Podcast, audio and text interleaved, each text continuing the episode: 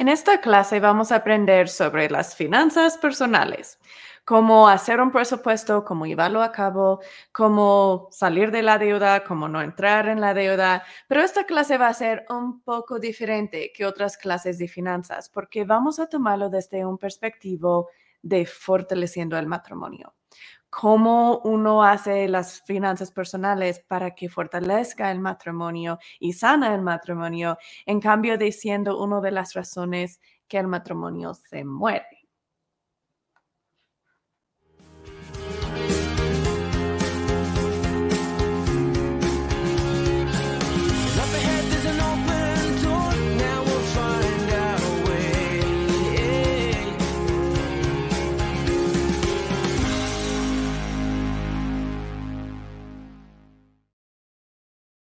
Esta clase es parte de un programa que se llama Rehabilitación y Resiliencia.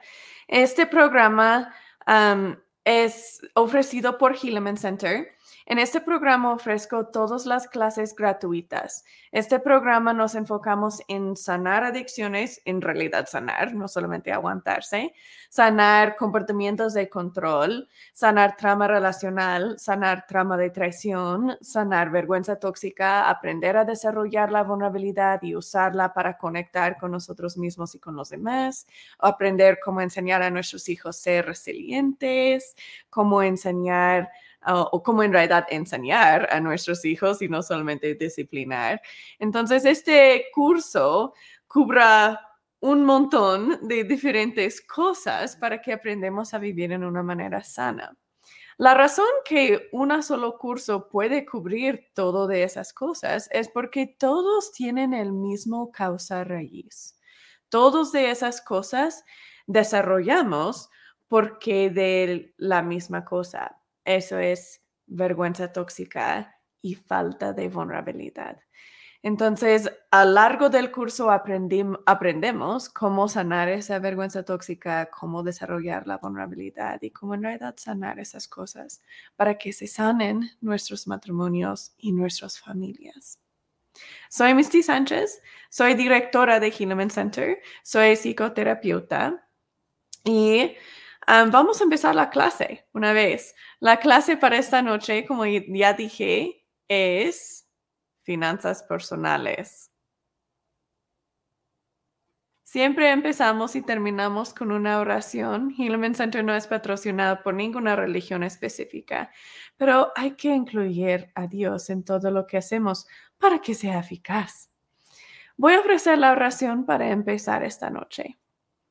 Nuestro Padre Celestial, gracias que podemos estar juntos. Gracias que tenemos tantas diferentes fuentes para aprender y, maneras de aprender y diferentes personas de quien podemos aprender. Te pido que esta noche me ayudes a mí, que puedo saber cómo mejor ayudar a los que están mirando este video y que también ayudas a los que están mirando para que puedan estar inspirados, a saber cómo aplicarlo en sus propias vidas. Decimos estas cosas en el nombre de Jesucristo. Amén. Ok. La semana pasada tuvimos una clase que se llama, déjame ponerle la imagen. Tuvimos una clase que se llama ¿Es realmente posible salvar un matrimonio después de que hubo traición? Si están interesados a ver esa clase, pueden buscarlo en nuestro canal de YouTube que se llama Hilleman Center o también pueden buscar el podcast en cualquier lugar donde escuchan música, si sea Amazon Music, Pandora, Spotify, lo que sea. quiero solo repasar súper brevemente lo que aprendimos en esa clase. Aprendimos que sí se puede sanar, en realidad sanar y salvar un matrimonio después de que hubo traición. Pero, y hay un perro, y allí hablamos con los hombres o el traicionador. Yo sé que muchas veces no es el hombre, pero para hacerlo más simplificado hicimos el hombre, el traicionador y la mujer, la que está traicionada. Pero si tu situación es al revés, simplemente cambiarlo al revés. pero aprendimos que el hombre o lo que traicionó tiene que pensar con muchísimo cuidado si en realidad quiere ese matrimonio, porque no va a ser fácil. En realidad, es muy posible que ese matrimonio va a apestar durante mucho tiempo o buen rato mientras que lo vaya sanando. Vale la pena y sí se puede, pero hay que pensarlo muy, muy seriamente si en realidad lo quiere, porque sí va a costar trabajo. Y a las mujeres o a las que estaban traicionadas, tuve este consejo de que sí se puede sanarlo y sí vale la pena y sí vas a poder salir de ese infierno de dudas y miedo constante de, en realidad, mm, me está siendo fiel o, me está mintiendo, qué está pasando o nunca voy a ser suficiente o qué, ok, ok, sí se puede salir de ese miedo, pero la sanación de ese matrimonio no pasa naturalmente. No es que con el tiempo se sana y ya van a estar bien. Y vas a olvidarte del dolor y del miedo que viene con esa, ese cambio que pasó en tu cerebro. No pasa naturalmente. Entonces, si tú quieres seguir en ese matrimonio, te felicito. Eres increíble y sí es súper posible y sí vale la pena. Pero tú vas a tener que tomar la responsabilidad de sanar tus provocadores de trauma. Yo sé que no es justo, yo sé que no es tu culpa que los tienes, pero tú los tendrás que sanar. Y aprendimos cómo hacer eso en nuestra clase de sanar trama relacional. Entonces pueden ir a esa clase para ver cómo hacerlo. Di cinco pasos en la clase pasada a los hombres o a lo que traicionó y cuatro pasos a las mujeres para que en realidad se sana y se salva el matrimonio y que sea mejor que antes. No solamente que, que regresan a como eran antes de la traición, sino en realidad un matrimonio mejor que antes, un matrimonio lleno de amor y paciencia, un matrimonio sano. Los cinco pasos que di a los hombres, si pueden recordar los pasos, por favor pónganlo en el chat. Hola a todos que están aquí mirando este video en vivo. Me encanta que participen. Por favor participen, aunque sea así solo es hola o lo que sea. Me encanta ver que están aquí y que están vivos y que están participando. La razón que hacemos estas clases en vivo es para que puedan participar es para que puedan preguntar. He tenido unos clientes preguntarme que si es apropiado preguntar cosas que no son en la tema de la clase esa noche, quizás era de hace varias clases o es algo que ni hemos tocado todavía. Claro que sí. Claro que sí, estas clases son para ustedes. Esa es la razón que hago estas clases. Entonces, preguntan lo que sea que, que les está preocupando y déjame tratar de ayudarles. si están mirando esta clase ya pregrabado, bienvenidos también. Y pongan cosas en los comentarios. Leo los comentarios y los respondo. Entonces, igual pueden poner preguntas o dudas allí. Hola Juan, gracias por saludar. Hola María, gracias por saludar también. Es lindo verlos por el chat. Ok, los pasos que di a los hombres, al traicionador, para en realidad salvar el matrimonio son estos. Uno, realmente sanar tu adicción. No aguantarlo, sanarlo.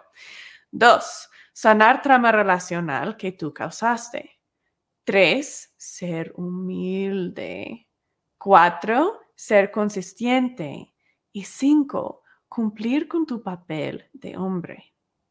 Aprendimos cómo hacer esas cosas en otras clases. Esa ya aprendieron. Tuvimos un clase que se llama ser humilde. Aprendimos por qué no somos humildes. No es porque somos malos. ¿ah? Aprendimos por qué no somos humildes y aprendimos cómo regresar a hacerlo. Tuvimos una clase de cómo sanar trama relacional que hemos causado a otros. Ya tuvimos la clase de cómo en realidad sanar una adicción. Esa clase se llama aguantarse versus recuperarse. Entonces ya hemos tenido todas esas clases. Vayan a buscarlos si no la han visto o si no pueden recordar exactamente cómo hacerlo. Hola Luis. Bienvenido a la clase. Gracias por saludar. A las mujeres o a las que o a los que estaban traicionados, di estos pasos. Uno, sanar tus provocadores de trama. Eso va a ser tu reto más grande. Dos, no esperar la perfección de él. Tres, esperar consistencia de él. Y cuatro, cumplir con tu papel de mujer. Igual ya aprendimos cómo hacer esos pasos. Y en el paso de no esperar perfección de él.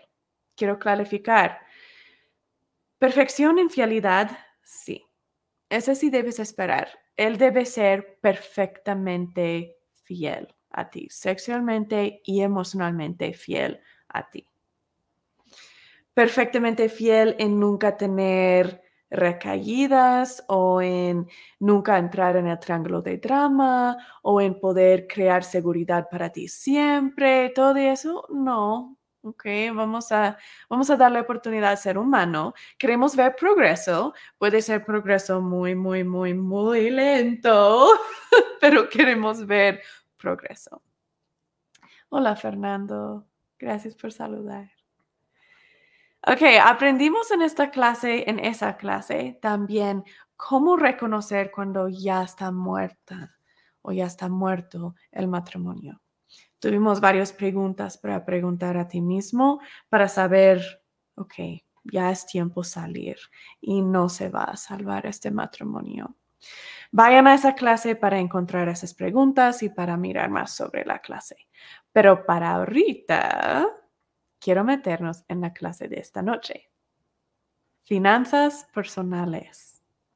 Ok, como dije antes, vamos a estar mirando este tema desde un perspectivo nuevo. Y eso es súper clave que entiendan porque van a... ¿Cómo explico esto? Ok, tenemos muchas culturas, ¿verdad? Muchísimas culturas. Tenemos personas que están mirando esto desde todas partes del mundo y que vienen desde todas partes del mundo. Entonces, todos crecen con su idea de cómo se debe llevar a cabo finanzas personales. Y su cultura les da esa idea, su familia les da esa idea, sus propias experiencias les da esa idea. Yo no voy a pelear contra ninguna opinión de cultura ni nada. Donde yo quiero tomar o desde donde yo quiero tomar esta clase es del punto de vista de cómo hacer finanzas personales en una manera que fortalezca tu matrimonio. En realidad, solo hay una manera hacer finanzas personales en una manera que, que crezca y fortalezca ese matrimonio. Entonces, Ojalá no ofendo a personas. Perdóname si te ofendo esta noche y te digo, esto es la única manera de hacerlo para que esté sanando el matrimonio. Y tú dices, no, pero yo lo hago así, me funciona muy bien. Qué bueno, qué buenísimo. Pero trata esta, esta manera primero y verifica si en realidad fortalezca tu matrimonio aún más. ¿Ok? Entonces, trátalo. Ok, Primero, quiero preguntarles, ¿quién administra las finanzas familiares en tu hogar? ¿Es el esposo o la esposa? ¿O son ambos juntos? ¿O es nadie? Y eso significa que es la deuda que lo administra. ¿Quién es que lo administra y elija a dónde va el dinero? Pongan en el chat quién es en su, o en los comentarios también. ¿Quién es que administran? O administrar las finanzas. Aquí en México y en varios otros mm, países de Latinoamérica hay un fenómeno que me sorprende. cuando primero me moví a México y me di cuenta de esta parte de la cultura, me sorprendí. Yo nunca pensé que, que eso sería posible y todavía mantener matrimonios fuertes. de lo que estoy hablando, de mi querido México, es el día que nosotros tenemos aquí que las finanzas son separadas, que el hombre gana su dinero y tiene su dinero y la mujer gana su dinero y tiene su dinero. O el hombre gana el dinero y la mujer no trabaja, pero el hombre da cierta cantidad a la mujer para que ella puede comprar cosas de la casa y para los niños y, todo eso. Le da como un, ay, ahorita se, me fue el nombre, lo pueden poner en el chat si saben de lo que estoy hablando, pero le da cierta cantidad para que ella puede pagar lo que necesita. cuando primero escuché de eso, como dije, estuve sorprendida porque en realidad esa es súper buena manera de matar un matrimonio. pero vamos a hablar un poco sobre eso. Amo a México y amo la cultura, pero eso está matando a muchos matrimonios. Y lo que causa es que crecemos con la idea de que estamos en un matrimonio, pero eres tú y soy yo y estamos separados, permanentemente pues separados. Cari dice que ambos administran súper bien, Cari.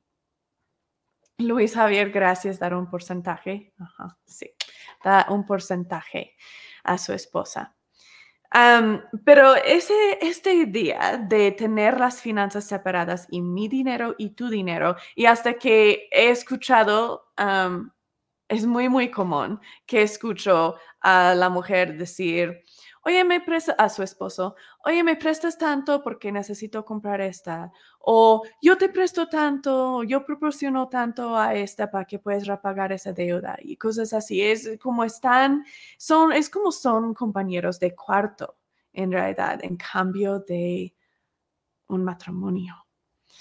Ah, aquí necesitamos, ese es el primer paso donde necesitamos cambiar las, finanzas tienen que ser completamente juntos. En realidad, sí tienen que ser juntos.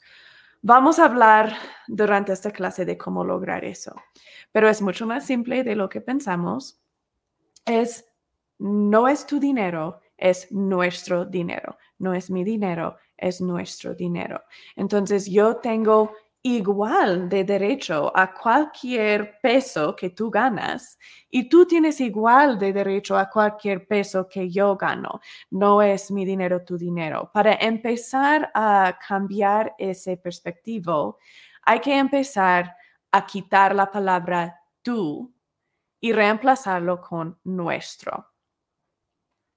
No es que tengo que pedirte permiso o que me das que me prestas o que proporcionas tanto, lo que sea, sino es nuestro dinero.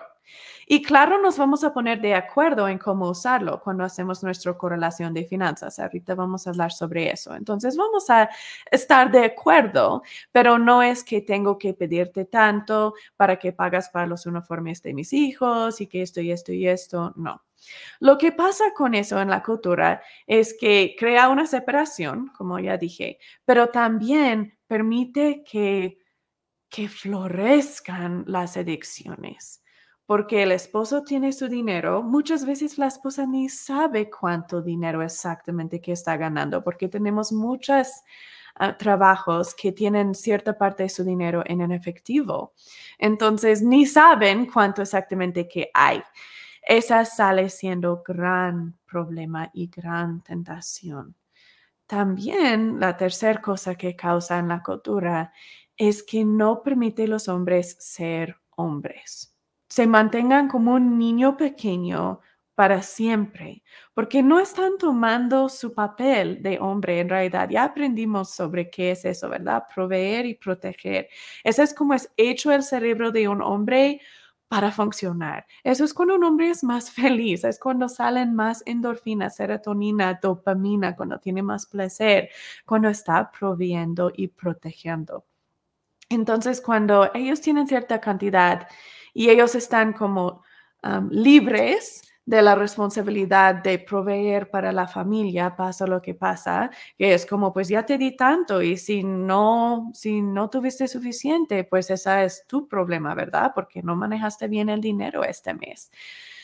Esa permite que el hombre se separa de su responsabilidad de proveer y proteger y que puede ser un niño y luego la mujer tiene la gran mayoría de la responsabilidad de manejar las finanzas en una manera que pueda proveer. claro que sí, esa no es la situación con todas las familias en México ni en Latinoamérica, pero es algo que es muy aceptable en la cultura. Entonces, hay que hablarlo directamente. Ok, ya cuando estamos pensando en el hecho que tenemos que tener las finanzas juntos, completamente juntos, tengo varios pasos para poder lograr hacer finanzas en una manera que fortalezca el matrimonio. Los pasos son gastar menos de lo que se gana, aprender a distinguir entre las necesidades y los deseos, organizar un presupuesto y vivir dentro de sus límites y ser completamente honesto en todos los asuntos económicos. Vamos a hablar sobre cada uno de esos pasos. El primero es gastar menos de lo que se gana. Cuando doy ese paso, casi siempre tengo personas en el grupo que hacen como, oh, así como, pues yo trato, pero no es posible, no gano suficiente. Entonces, pues esa no aplica a mí, porque yo gano muy poco. Quiero, esta clase estoy hablando muy directamente, entonces, perdón, pero tengo que. yo entiendo que hay situaciones de pobreza extrema. Hay muchas personas en el mundo que en realidad están viviendo en pobreza extrema. Para verificar si eres tú en esa situación, quiero preguntarte algo. ¿Tienes más que un par de zapatos? Si tienes más que un par de zapatos, entonces eres más rico que 15% de la población del mundo. Y si tienes dos pares de zapatos, eres aún más rico que un porcentaje aún más grande. Ese 15% son los que están viviendo en pobreza extrema. Son los que tienen diferentes principios que necesitan poner en práctica que estos principios esta noche. Si estás en ese 15%, el problema de pobreza extrema es mucho más complejo de solamente gastar menos de lo que ganas, tener un presupuesto, distinguir entre necesidades y deseos. Es mucho más complejo de eso ah, que eso. si, si desean ayudar a los que viven en esa pobreza. Ahorita voy a tomar un momento breve para darles unos fuentes para poder ayudar a esas personas, porque como dije, la situación es muy compleja. No solamente es darle dinero, esa no ayuda, sino necesitamos ayudarles a cambiar su vida, ayudarles a salir de ese ciclo que va por generaciones y generaciones. Una manera muy buena hacerlo es usar ciertas fundaciones que, son conocidos y que hacen muy bien en cómo manejan su dinero. Hay dos que me gustan mucho, worldvision.org y heifer.org. En worldvision.org puedes apadrinar un niño para alrededor de como 40 dólares al mes y eso asegura que el niño tiene comida, tiene ropa y tiene educación y tiene médico para esos 40 dólares. Esa sí cambia la vida. Heifer.org, con esa fundación, me gusta mucho porque cada dólar que tú pones o cada peso que tú pones, ellos ponen otros tres. Entonces, cada dólar o cada peso se multiplica a ser cuatro y eso me gusta mucho. Pero allí esa fundación se centra en maneras de en realidad cambiar la vida de estas personas. Una manera es darles oportunidades de ser o tener su propio negocio. En esa puedes comprar gallinas para una familia para 20 dólares o puedes comprar una cabra para una familia de 120 dólares. Entonces eso es algo de solo una vez en cambio de apadrinar un niño, pues eso es un gasto mensual, ¿verdad? Pero con heifer.org puedes hacer algo de solo una donación de una vez. Si quieren donar y quieren ayudar a los que sí están en pobreza extrema, esos dos ah, sitios son muy buenos. Ok, ahora regresando, hablando con ustedes. Hola, Carmen. Gracias por saludar. Ok, si no estás en ese 15%, si tienes al menos un par de zapatos, estos principios aplican a ti. Yo sé que cada vez en cuando cosas pasan en la vida se pone uno enfermo, tiene uno un accidente, tiene ciertos cambios, se, se, muevan de casa o hay un divorcio o lo que sea. Hay ciertas situaciones en la vida cuando en realidad lo de gastar menos de lo que gana se nos hace muy, muy difícil o imposible. Esa debe ser momentos y situaciones breves en la vida, no debe ser la manera que vivimos. Si es la manera que estamos viviendo y mes atrás de mes atrás de mes estamos mirando que no alcanza el dinero, ahí hay que reorganizar y hay que seguir los otros pasos de lo que vamos a hablar a ratito para que podamos no vivir en eso ya. No hay que vivir en eso de plazo largo si es, no estás en esa 15%, ¿ok? Entonces vamos a aprender cómo no vivir en eso, cómo salir de eso ya, de que no alcanza y no alcanza y no alcanza. hola Gaby, buenas noches. Fernando dice, um, yo no escamito en gastar y está mal porque efectivamente gasto más de lo que tengo. Sí, eso es exactamente de lo que vamos a hablar esta noche. ¿Cómo cambiarlo? Gracias por comentar. Um, ok, déjame poner esta imagen. Mm, aquí. Ok, gastar menos de lo que uno gana. ¿Cómo lo logramos? Me gusta esta cita. Dice, estoy convencido de que lo que nos brinda paz de conciencia no es la cantidad de dinero que ganamos, sino el tener control sobre lo que gastemos. Esa es por el presente Tanner. Y él tiene mucha razón. Mi padre es un es un hombre de finanzas. Él ayuda a millonarios a organizar su dinero.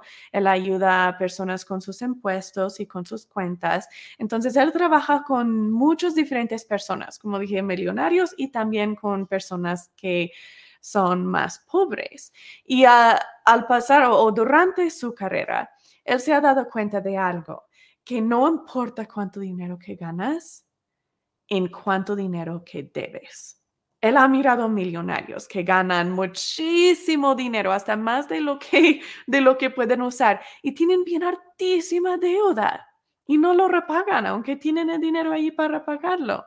Y él ha mirado otros que ganan muy, muy, muy poquito, pero no tienen nada de deuda. Y lo que él ha aprendido, me comentó que es el autocontrol que uno tiene, que determina cuánto deuda que tienen, no es cuánto que ganan.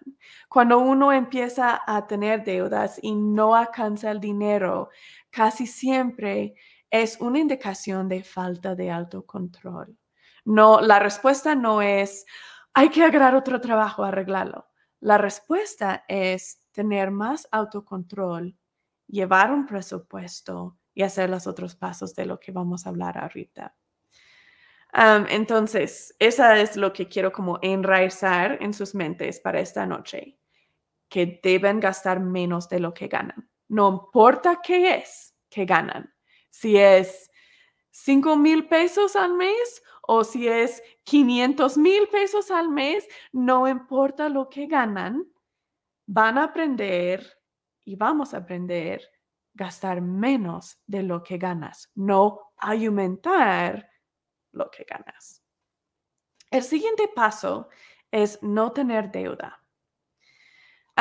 yo crecí con una o una idea, yo pienso muy sano en esa de que nunca hay que sacar deuda para nada, solamente una casa, la educación y quizás transporte. Si uno necesita fuerza un auto para llegar al trabajo o a la escuela o algo así, quizás para un auto, pero otras cosas no.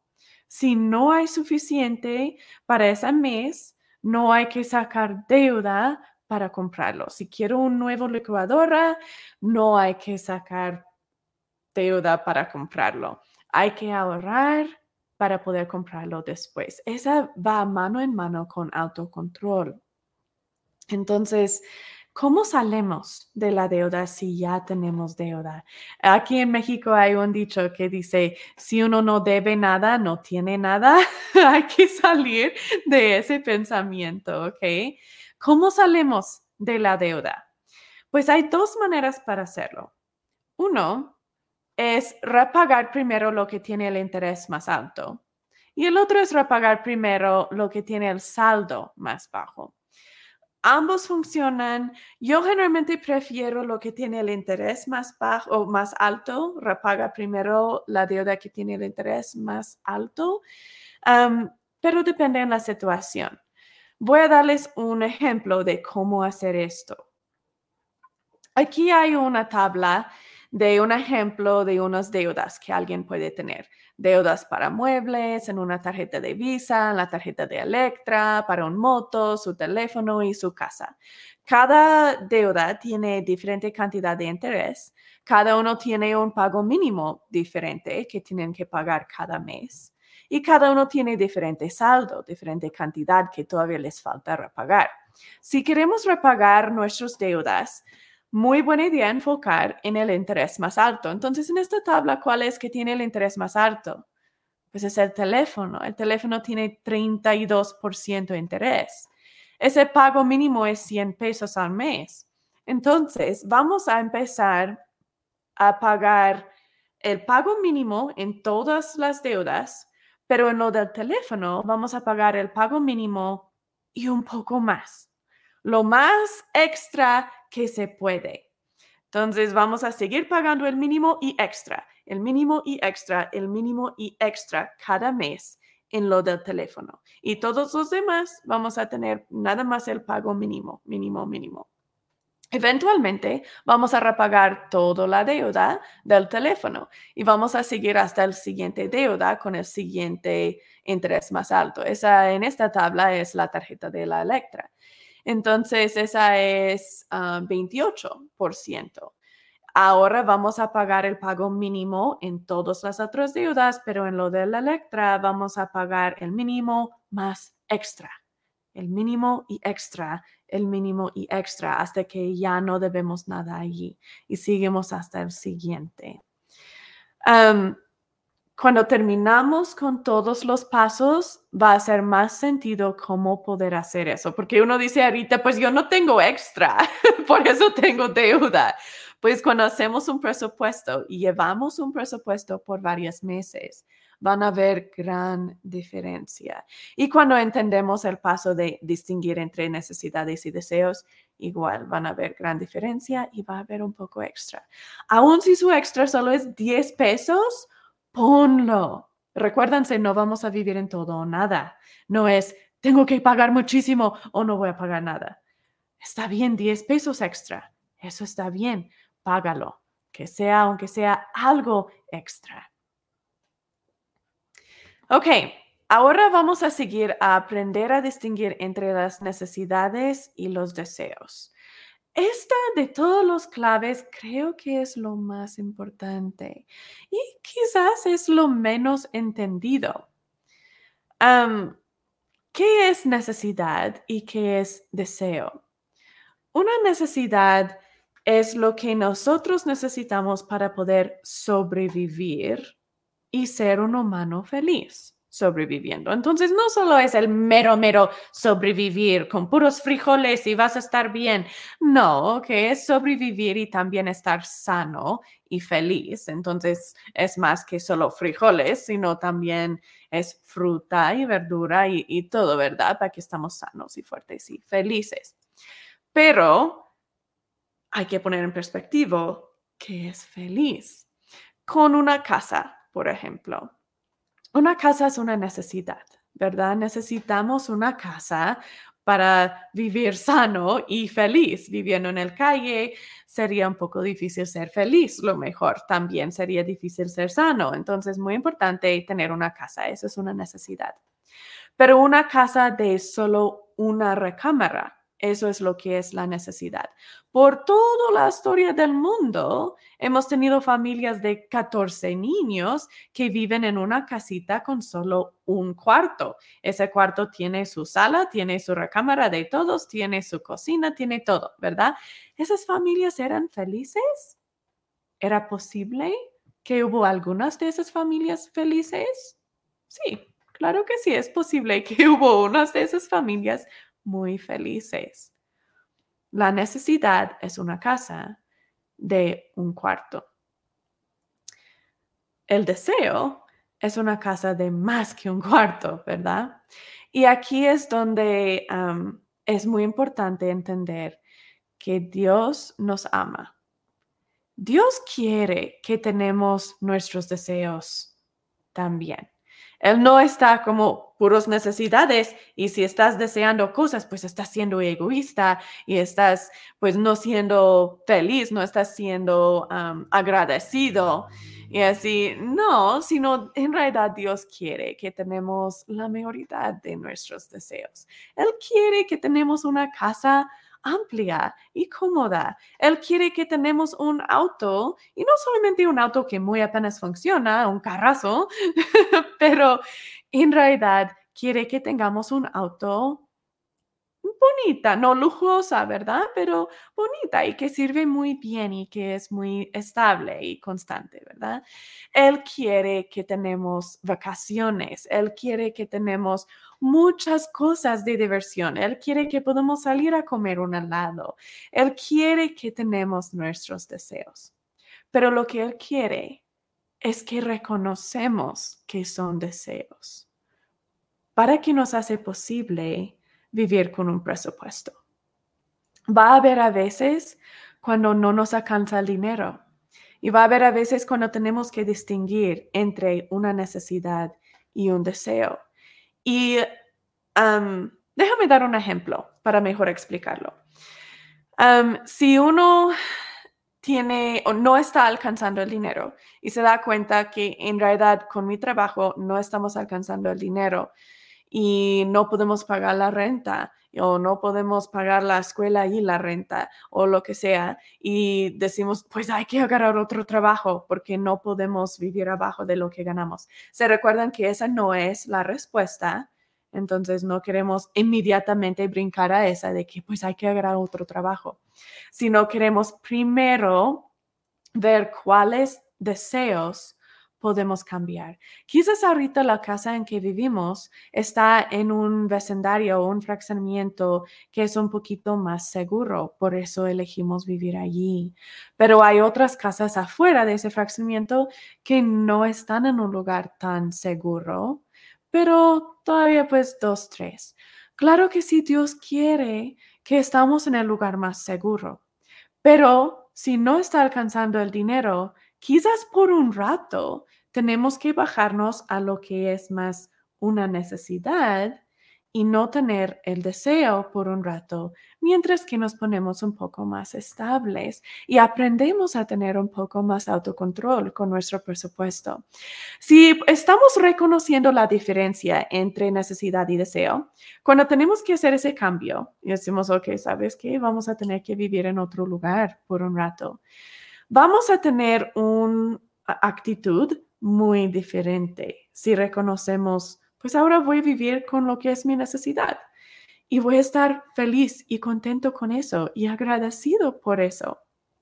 O si no hemos reconocido que la necesidad de casa solo es una casa con una recámara, y estamos como, pues mi necesidad es una casa con por lo menos dos o tres recámaras y en un lugar muy seguro. Esa es mi necesidad. Cuando tenemos que bajarlo a una casa de solo una recámara o una casa en un lugar no tan seguro que el otro, vamos a sentirnos frustrados, vamos a sentirnos como robados, vamos a sentirnos como, ah, pues estoy sufriendo, aquí estoy sufriendo porque no me está alcanzando el dinero. Pero si, estamos reconociendo que la necesidad en realidad no era esa casa, esa casa fue un deseo y qué hermoso que la tuvimos. Pero por un rato vamos a regresar a lo que es la necesidad. Luego, eh, la actitud puede ser uno de agradecimiento y sabiendo que esto no va a ser para siempre, pero mientras que estamos aquí, estamos agradecidos para lo que tenemos. Esa es la gran diferencia. Cuando conocemos diferencia entre deseo y necesidad, lo hace posible estar agradecido cuando tenemos que quitar unos deseos. Ok, entonces quiero, quiero hacer un poco de una actividad. Si están aquí en vivos, participan en el chat, ¿ok? vamos a tratar de distinguir entre unas necesidades y deseos. Quiero que pongan en el chat o en los comentarios unas necesidades que ustedes tienen en su vida. ¿Cuáles son unas necesidades? Para mí, la necesidad es pues una casa, ¿va? De una recámara. Y ahorita mi casa tiene más que una recámara, entonces qué bendición también. Tengo mi deseo también, ¿verdad? Pero la necesidad es una casa. otra necesidad para mí es médico, la habilidad de ir al doctor. Otra necesidad para mí es la escuela de mis hijos. Quizás la escuela buena y lujosa es el deseo, pero mero mínimo algo de escuela, ¿verdad? Una necesidad. Ustedes vayan poniendo necesidades que ustedes tienen.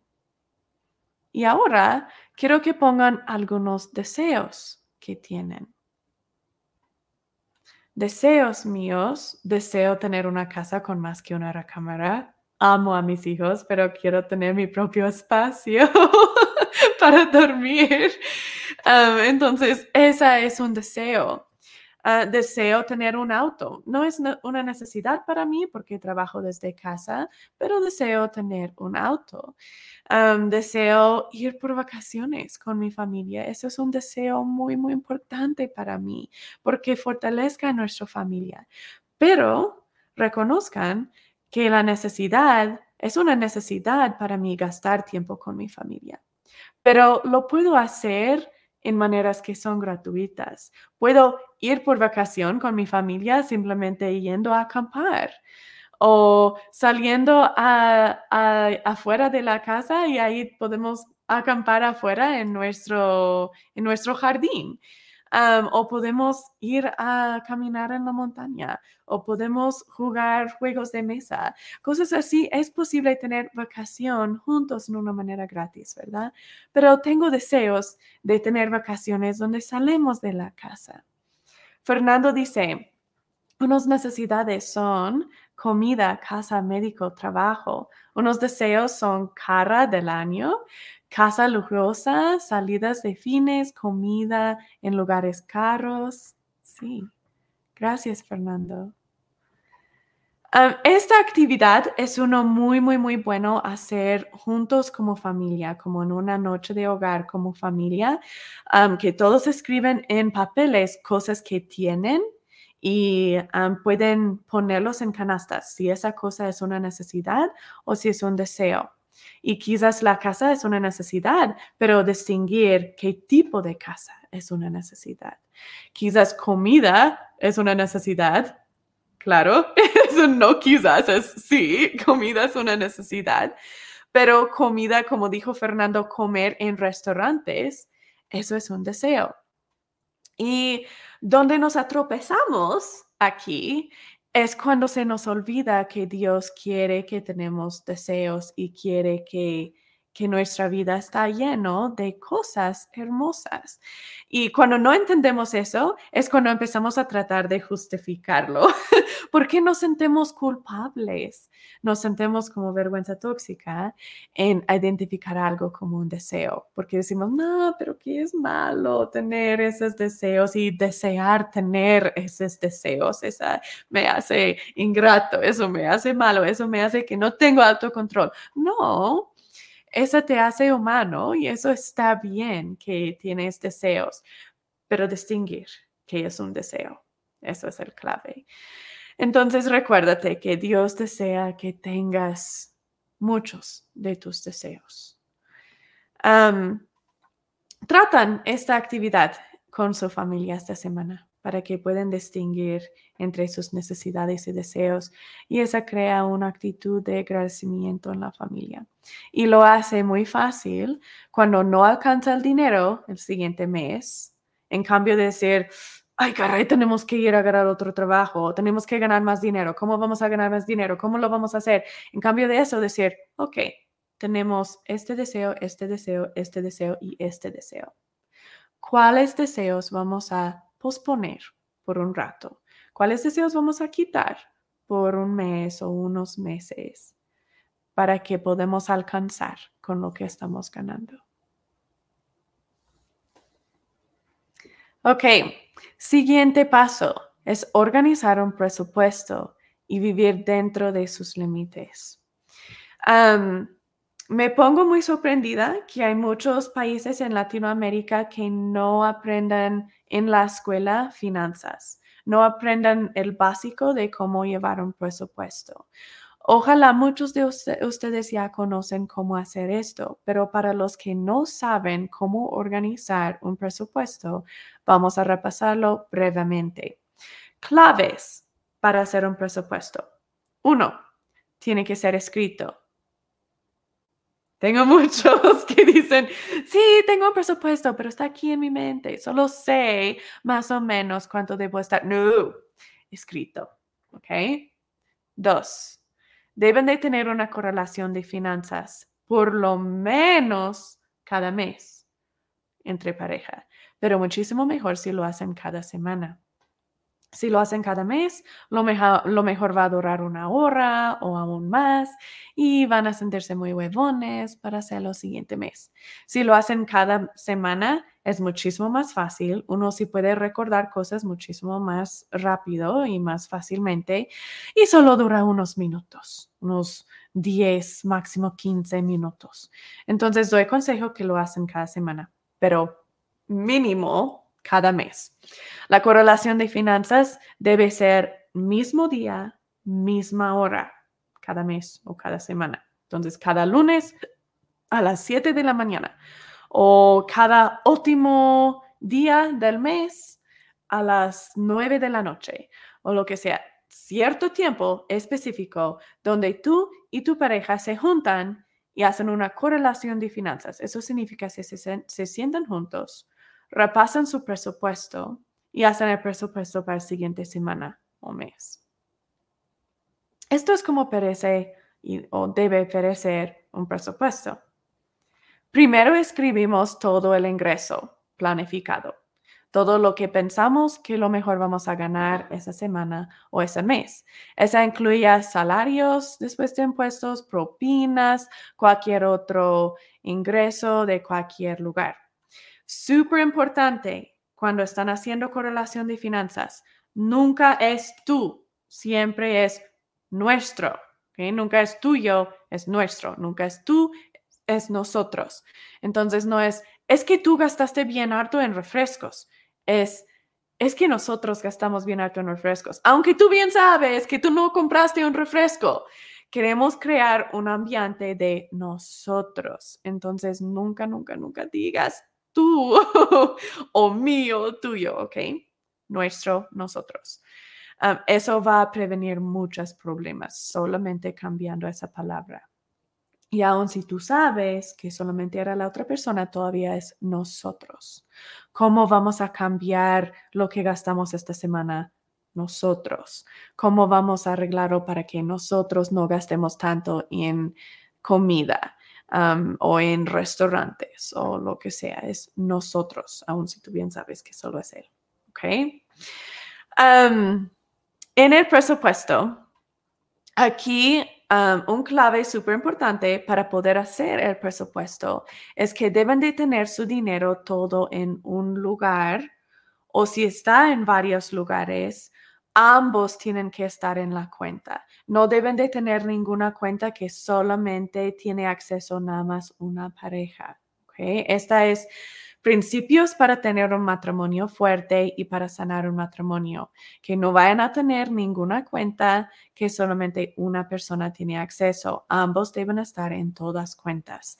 Funciona muchísimo mejor si tienen una cuenta donde ponen todo el dinero y de allí pueden sacarlo y ponerlo en otras cuentas si desean. Por decir, yo sé que hay unas personas que tienen una cuenta de ahorros para que puedan ahorrar para una vacación o para emergencias.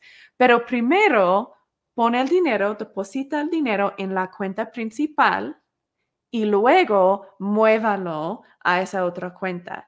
¿Por qué? Queremos ver un, un total de todo el dinero que viene.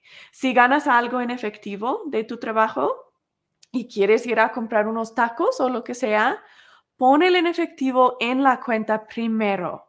Y si quieres inmediatamente sacarlo otra vez, adelante, pero deposítalo en la cuenta primero y luego saca otra vez en efectivo. Si ganaste mil pesos en efectivo y quieres sacar mil pesos, como quieres usar esos mil pesos ese mismo día, adelante, pero deposita mil pesos y saca mil pesos en la misma transacción. ¿ok? Ahí tenemos una cuenta donde está, donde dice todo el dinero que están ganando ambos. Eso es súper, súper, súper importante y lo hace súper, súper, súper fácil para tener rendición de cuentas, para poder llevar cuentas adecuadas y para poder empezar a quitar ese día de mi dinero y tu dinero. No es mi dinero, no es tu dinero. Todo lo que ganas tú es mío. Todo lo que gano yo es tuyo. Somos una pareja. ¿Ok? Entonces, ya cuando tienen esa cuenta principal, va a ser mucho más fácil poder ver cuánto están ganando. Ya cuando escribes cuánto planificas ganar esa semana o mes, vas a escribir cuánto planificas gastar en todos los gastos en tus donativos religiosos, en tus ahorros, en la hipoteca de la casa, en alimentos, en luz, gas, agua, internet, teléfono, gasolina para tu auto, seguro para tu auto, médico, lo que piensas que más o menos van a gastar en médico, ropa, diversión familiar, citas con tu pareja, citas con tus hijos, cumpleaños y fiestas, vacaciones, todo lo que pueden pensar que a veces gastan dinero ponlo en la lista y pongan cuánto más o menos piensan que van a gastar. Si no tienen ningún cumpleaños ese mes, lo que a mí me gusta hacer es mirar más o menos cuánto que gasto durante todo el año y lo divido en 12. Y así tengo como algo para cada mes que estoy poniendo al lado para esas fiestas, para que en el mes cuando tengo la fiesta no tengo que pagar todo a la vez, ¿verdad? Ya tengo algo puesto al lado, algo ahorrado para esa fiesta. Lo que van a hacer en su correlación de finanzas es empezar con una oración, por favor, incluye a tu Dios en lo que están haciendo. Luego van a sacar su hoja de su presupuesto y van a escribir lo que piensan que van a gastar si no lo han hecho ya en otro. Si esta es tu primera vez que se sientan, esa es la primera cosa que van a hacer, escribir lo que piensan que van a gastar. Si ya hicieron eso y esta es tu segunda correlación financiera, la primera cosa que van a hacer es repasar lo que, lo que escribieron en su última correlación financiera.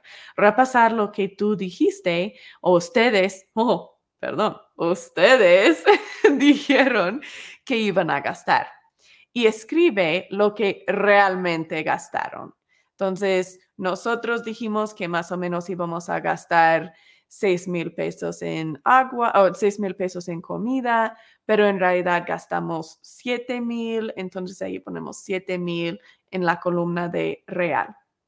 Y van a escribir en realidad todo lo que gastaron. Tengo preguntas de clientes, pues, ¿cómo hago eso? ¿Cómo sé cuánto que gasté? Hay varios diferentes trucos, tratan diferentes cosas para ver lo que funciona para ti. Y si eso no funciona, trata algo diferente. No es de que, ya ves, yo no puedo, yo no soy suficiente cuidadoso, yo nunca voy a poder llevar una cuenta de lo que gasto porque se me olvida. No, eso no, no es que eres así. Solo significa que no has encontrado la cosa que funciona para ti. Unos emergencias, si compran todo lo que puedan con su tarjeta de débito, eso ayuda porque ahí en tu misma cuenta va a ver, ahí electrónicamente va a decir dónde estabas gastando el dinero y cuánto, tanto en Soriana y tanto en médico y tanto aquí, aquí, aquí. Para las cosas que no puedes comprar con tu tarjeta de débito, si es algo en efectivo, saca una foto de tu recibo. Hay muchísimas aplicaciones que te ayudan a hacer esto, que saca el foto, automáticamente lo pone en cierta categoría y todo. Hay muchas aplicaciones que ayudan algo que funciona para mi esposo, porque él ya trató bien hartas cosas y se le hace muy, muy difícil hacerlas porque se lo olvida, o él dice, ya un rato lo pongo en la aplicación y luego no lo hace.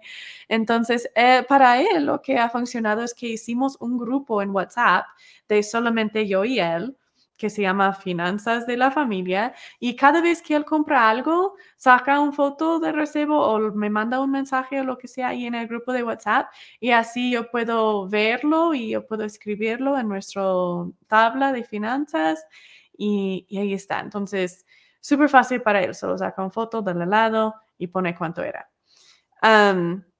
pueden tratar lo que funciona para ustedes, ¿ok? Tratan diferentes cosas. Pueden buscar también muchas otras agencias en Google. Allí hay muchas agencias de cómo llevar una cuenta de todo lo que estás comprando. Ok, en la correlación financiera, entonces, van a escribir lo que en realidad gastaron. Luego van a mirar la diferencia. Si era más de lo que planificaron o si no alcanzó el dinero, cuáles cambios van a hacer. Y el hermoso es que cuando tienes esta llenada, este papel escrito con todos tus ingresos, con lo que gastas en todo, es muy, muy, muy fácil ver qué tienes que cambiar. Porque puedes verlo y puedes decir, ay, caray, gastamos tanto en restaurantes. Ni me fijé. Pues allí sí, muy fácil podemos decir, ¿sabes qué? Este mes que viene solo podemos ir una vez a un restaurante o quizás ni queremos ir a un restaurante o queremos bajarlo por tanto o lo que sea. Es muy fácil identificar dónde estamos gastando demasiado y cuál deseo debemos quitar o disminuir. Cuando no lo tenemos escrito, yo sé que ustedes son muchísimo más responsables que yo, lo mejor. Pero aunque digo a mí misma, ah, yo sé dónde estoy gastando el dinero, yo sí sé. Pero al final del mes, cuando no me alcanza el dinero, me quedo como, ah, pero ¿en qué lo gasté? Y no me fijo que en realidad gasté tanto en helado o tanto en esto, tanto en esto, pero teniéndolo escrito ayuda bastante. Ok. ahora con el último. Ser honesto en todos los asuntos económicos. Este es uno muy fácil, pues fácil de entender, no tan fácil de hacer a veces. Sea honesto en todo lo que haces con las finanzas. Si te regresan unos pesos demasiado en la tienda, no lo justifiques diciendo, ah, pero es que el mes pasado no me daron suficiente de cambio, por eso ahora estamos bien, que me debieron y ahora les debo y ahora estamos bien. No, no lo justifiquemos con nuestros impuestos. No hay que justificar que, nah, es que el gobierno me roba bien harto, por eso yo no les voy a pagar. No, hay que ser honesto en todo lo que hacemos, no importa lo que los demás hacen o no hacen. Nuestra honestidad no debe ser condicional en la honestidad de los demás. Seas completamente honesto en todos los asuntos económicos. Si tienes dificultades en eso, mira nuestra clase que se llama Ser honesto. Y ahí vas a aprender por qué tendamos a no ser honestos como humanos. Como dije, no es porque somos malos. Hay una razón específica entiende esa causa raíz, pónganlo en el chat si se recuerdan qué es la razón que mentimos. Ponlo en el chat. pero si no se recuerdan, vayan a esa clase que se llama Ser Honesto para que puedan, puedan recordar o puedan aprender qué es el caso raíz, cómo sanarlo y cómo llegar a ser completamente honesto. También sería interesante para ustedes regresar a ver la clase que se llama Transparencia porque transparencia y honestidad van mano a mano. Transparencia es un nivel más arriba que honestidad. Entonces, también pueden ver ese, esa clase que tuvimos. Ok, 100% honesto. 100%, 100%. Uno es honesto o no es honesto.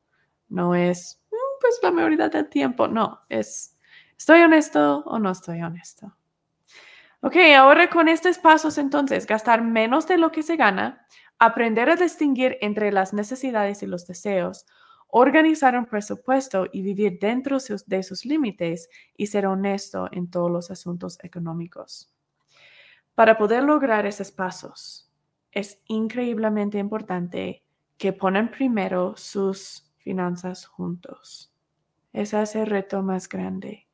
Cuando trabajo con clientes, muchas veces dicen, y, generalmente es la mujer que tiene preocupación de esto, pero he trabajado con unos hombres que tienen la misma preocupación, pero dicen, pues yo quiero tener nuestras finanzas juntas, pero él no va a querer. él va a decir, ah, pues ahora me quieres controlar y que esto y esto y esto, y se va a frustrar y va a decir, no, es que tú quieres que sea juntos para, para que tú puedas gastar más. Ahí está ese tú. Pero con eso, les doy el consejo que sean un poco fuertes en esta, este deseo que tienen de tener las finanzas juntas. Si, si quieren tener un matrimonio que funcione y que es sano y que es bello, es imposible tener transparencia completa y y empatía completa si las finanzas están separadas. Si es tu dinero y mi dinero y tú aportas y yo aporto y que, ay, pues yo pagué para la cena, entonces tú pagas para esto. No, ¿ok? Esa es la mejor manera de matar a tu matrimonio. Paren de hacerlo. No van a poder lograr sanación completa si no hay transparencia completa con las finanzas, si no están juntas las finanzas. Y claro que sí, se puede tener todavía una cuenta de ahorros para uno y otra cuenta de ahorros para otro, pero que ambos tienen acceso a esa cuenta y que ambos entiendan que ese dinero en tu cuenta de ahorros es mío, igual que el dinero en mi cuenta de ahorros es tuyo. Hay que hacer eso primero. si están preocupados de cómo lidiar con esa conversación, por favor pónganlo en el chat o en los comentarios y podemos hablarlo un poquito más de exactamente qué podrías decir o cómo podrías hacer cambios para que sean juntos las finanzas. Brevemente, sea fuerte, déjale saber, sabes que esto es necesario para mí porque me siento que para tener el matrimonio que los dos deseamos, este es un paso clave. Entonces hay que ser un poco fuerte allí. También hay que empezar con correlación de finanzas, invitarle, decir, ok, vamos a tener correlación de finanzas el lunes a las 7 de la mañana antes que vas al trabajo. Y recuérdale, y en la mañana del lunes decir, vamos a empezar con la acción de finanzas en cinco minutos. Y luego, ok, ya vamos a empezar con la acción de finanzas. Si no quiere participar, está bien, hazlo al lado de él. Y que estás ahí haciéndolo en voz alto, contigo misma, pero a su lado, para que todavía estás incluyendo a él. Si no desea convertir, si no desea estar incluido, está bien, hazlo al lado de él. ¿Ok? Cosas así. Cuando estás mostrando con consistencia que te importa. Y eso es otra cosa muy importante, que él no lo va a tomar o ella no lo va a tomar en serio, que esto es importante para ti, si no estás consistente en este, si no cada semana, mismo día, mismo tiempo, estás haciendo correlación de finanzas ahí al lado de él o si estás constantemente allí de que, ok, nosotros tenemos tanto dinero y que nosotros vamos a pagar esto y esto. Eh, hay que tener consistencia. Ok, vayan poniendo en el chat si tienen unas preguntas. Esta clase es muy sencilla, muy directa, pero muy difícil a veces. Quiero repasar quién administra tus finanzas familiares. ¿Es el hombre? ¿Es la mujer? ¿Son ambos juntos? ¿O es nadie? ¿Qué significa que es la deuda? Aquí está tu tarea para esta semana. Quiero que hagas un presupuesto junto con tu pareja esta semana y vive dentro de él, incluso cuando sea difícil. No digas tú, siempre nosotros y nuestro. Haz una noche hogar también esta semana y organizan sus necesidades y deseos en cestas con su familia. María Carmen dice que si puedes dar esa foto, por favor. Claro que sí. ¿Cuál foto? Voy a poner esta porque quizás es esta imagen que estás queriendo que tiene todos los principios para administrar las finanzas. Si no es esa, déjame saber y pongo lo que quieres. pero sí, ahorita que tenemos esta imagen aquí, muy, muy bueno repasar estos principios para poder administrar las finanzas. Gasta menos de lo que se gana. Gasta menos de lo que ganas. No puedo decir eso suficientes veces. Y cuando miras que no te alcanza, que no sea el primer pensamiento, tengo que aumentar mi dinero, tengo que aumentar mi ingreso, que tu primer pensamiento es, tengo que regresar a necesidades, tengo que quitar unos deseos y que tengo conocimiento de lo que son deseos y necesidades, lo puedo hacer con gozo y no me duele. No me siento como, ay, pobrecita de mí, que estoy sufriendo, porque sí merezco esto y no lo tengo. Sino puedo estar feliz y decir, ok, no tengo esos deseos, pero eran deseos Ah, María, gracias. Dijiste lo del presupuesto. Claro que sí.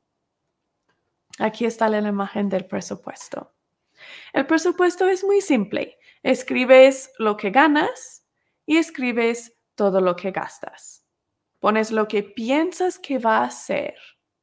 Y luego cuando haces el siguiente correlación de finanzas, eso es cuando escribes lo que en realidad era y luego pueden identificar, ok, gastemos muchísimo más en esto de lo que pensamos o gastemos muchísimo menos de lo que pensamos. Entonces, siguiente mes quizás podemos bajar cuánto decimos para esa categoría. Entonces, es simple, pero clave. Y clave hacerlo juntos, porque haciéndolo juntos, eso es cuando ya da permiso que no tengo que llamarte cada vez que necesito dinero, no tengo que pedir cada vez que necesito dinero para los uniformes de mis hijos, porque ya está ahí en el presupuesto, ya está, ya estamos de acuerdo, ya puedo gastar lo que sea, porque tu dinero es mi dinero y mi dinero es tu dinero y ya estamos de acuerdo en dónde lo gastamos. Y si sale que gasté más en cierta categoría porque no tuve mucho autocontrol o no estuve muy organizada, la siguiente semana en nuestra correlación de finanzas lo podemos hablar. Y decir, ¿sabes qué? Nosotros, no tú, nosotros gastemos demasiado en este área. Entonces, ¿cuáles cambios podemos hacer? Quizás necesitamos estar más organizado, quizás necesitamos poner más dinero en esa categoría. ¿Qué es? ¿Qué es que necesitamos hacer? Ok. eso es todo para la clase de hoy. Quiero hablar sobre la clase de la semana que viene. Esta clase que viene, déjame ponerle la imagen. Ok. la clase de la semana que viene es uno, me siento que es súper importante. se llama Cómo salir de una relación tóxica. Para poder tomar parte de esa clase, prefiero que ya han mirado varias clases porque es fácil de mal interpretar las cosas que voy a enseñar en esa clase. Entonces, quiero que tienen más o menos un entendimiento de qué es trama relacional y qué significa sanar trama relacional y crear seguridad. ¿Ok? solo una idea básica. Entonces, por favor, si no tienen ninguna idea de lo que estoy hablando, vayan a mirar nuestra clase sobre qué es trama relacional y las clases sobre cómo sanar trama relacional, las clases sobre crear seguridad, antes que miran esta clase de cómo salir de relaciones tóxicas. Si no tienen tiempo a hacer eso o dicen, no, ya ahorita mismo quiero ver esa de, de cómo salir de relaciones tóxicas, está bien, pero por favor pon mucha atención y con un corazón abierto a lo que estoy diciendo en la clase, ¿ok? Ok, vamos a terminar para ahora y nos vamos a ver en la siguiente clase. tenemos clase en vivo Tenemos clase en vivo dos veces la semana. cada martes a las 8 de la noche y cada sábado a las 7 de la mañana. Entonces, si quieren participar en clases en vivos, pueden participar en cualquier de los dos. Los del sábado están en diferente punto. Nosotros ahorita estamos en, creo que la clase la semana que viene es nuestra última clase en esta etapa.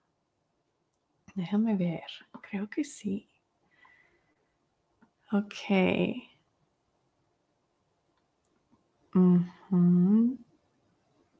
Sí, ok. de hecho, saben que quizás lo voy a pensar y les dejo saber siguiente semana en cuál orden vamos a hacer esa porque hay otra clase que quiero meter. Ok, ya estamos terminando etapa 2 en este grupo de los martes. El grupo del sábado está mero apenas empezando etapa 1. El curso de rehabilitación y resiliencia incluye tres etapas. Entonces, ah, los del sábado que dije apenas están empezando en primera etapa, es uno muy bueno para participar si no has mirado otras clases, para que puedan ir aprendiendo qué es el triángulo de drama, qué es vergüenza tóxica, qué es vulnerabilidad, cómo procesa uno sus emociones y todo. Ok, pues vamos a terminar con una oración. Pongan en el chat otras preguntas que tienen o preocupaciones o otras serogencias o ideas que ustedes tienen también. vamos a terminar con la oración. Yo la voy a ofrecer. Nuestro Padre Celestial, gracias que tenemos personas en nuestras vidas que nos apoyan y nos ayudan. Gracias por el conocimiento que tenemos, tanto en, cosas espirituales que en cosas físicas también. Gracias por nuestras bendiciones y que todavía sigamos con vida y podemos seguir tratando vez tras vez tras vez. Te pedimos que esta semana bendices a los que, que tienen dolor, a los que están buscando una manera salir de relaciones tóxicas o una manera sanar su relación. Decimos estas cosas en el nombre de Jesucristo. Amén. Gracias por asistir. Gracias por tomar parte en la clase. Déjame ver si tenemos algunos otros preguntas. Si no contesté tu pregunta y no lo miré, déjame saber y nos vemos siguiente semana.